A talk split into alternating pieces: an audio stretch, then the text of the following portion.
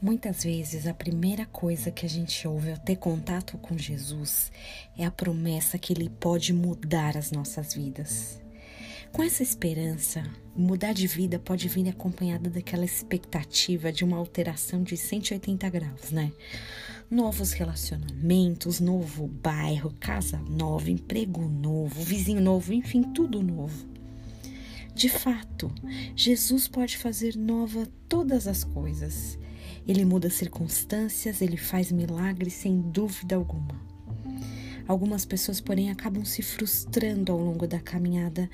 Deus, há uma promessa ou não de fazer novo tudo ao meu redor? O grande primeiro ponto de renovação, porém, somos nós mesmos, não necessariamente nosso ambiente. Ah, seria tão mais prático se fosse o contrário. Seria mais fácil se Deus nos teletransportasse diretamente para a terra que mana leite e mel. Mas não é assim. Um dia, Jesus visitou uma cidade e chegou ali causando. Ele liberta de espíritos demoníacos uma pessoa e causa um burburinho enorme na cidade. Era, eram tantos demônios que atormentavam a vida daquele homem que, quando foram expulsos, mataram mais de dois mil porcos.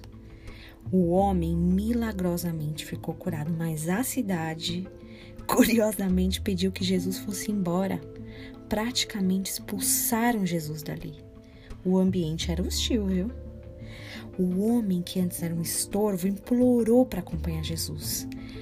Pensa, se a cidade preferia ele cheio de demônio e mandou até Jesus embora, como ia lidar com ele daqui para frente? Ó, a realidade é que não ia ser fácil. Em um primeiro momento, talvez ele enfrentasse assim muitas dificuldades.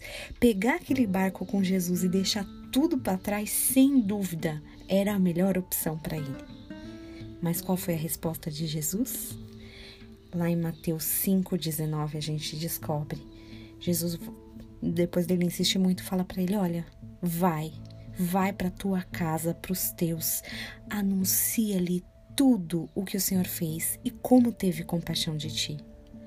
Ele obedeceu, voltou e começou a contar tudo que Jesus tudo que Jesus tinha feito por ele, e todos ficaram admirados. Jesus vai mudar você antes de te tirar do contexto. Primeiro ele começa aí mesmo, onde você está. A gente, especialmente quando passa por temporadas difíceis, acaba tendo uma expectativa de seguir Jesus para nos livrar de uma vez da realidade feia que sobrou. Jesus te transformou? Está em transformação? Transforme então a tua visão da realidade. Volta, anuncia aos teus como o Senhor teve compaixão de ti. Não joga nada pro alto, não. Não vai sumir, não. Volta e anuncia aos teus. Um bom dia.